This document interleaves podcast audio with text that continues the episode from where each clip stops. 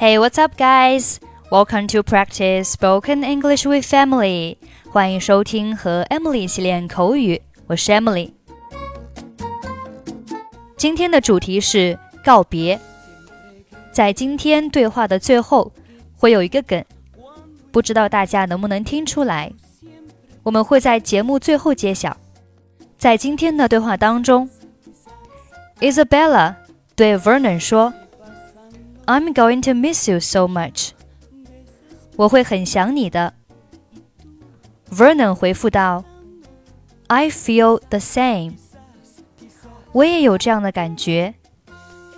I feel the same，还可以说 I feel the same way，或者是 Same here，或者是 Likewise，还可以说 You took the words right out of my mouth。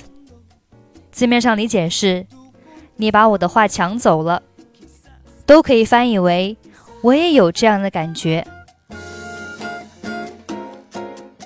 在今天的对话当中，Vernon 还引用了莎士比亚的一句话。：“Pardon is such sweet sorrow. Sorrow，痛苦；sweet，甜蜜的；sweet sorrow，甜蜜的痛苦。看似是矛盾的，既然是痛苦，为何又甜蜜呢？这里可以解释为两人在离别的时候卿卿我我所表现出来的爱意，令双方感到愉悦。因此，离别可以说是既痛苦又甜蜜。Okay, now let's listen to the dialogue. Well, I guess this is it, Isabella. It's time for you to board your plane and for us to say goodbye. Oh, Vernon, I don't want to leave. I'm going to miss you so much. I feel the same. You take care. Will you call me as soon as you arrive? Of course I will. Oh, I think I'm going to cry. Me too. As Shakespeare said, pardon is such sweet sorrow. Oh, Vernon, you're so romantic. How am I going to survive without you? We must both be brave. Farewell, Isabella. Don't look back when you leave. I won't. Bye, Vernon. I love you.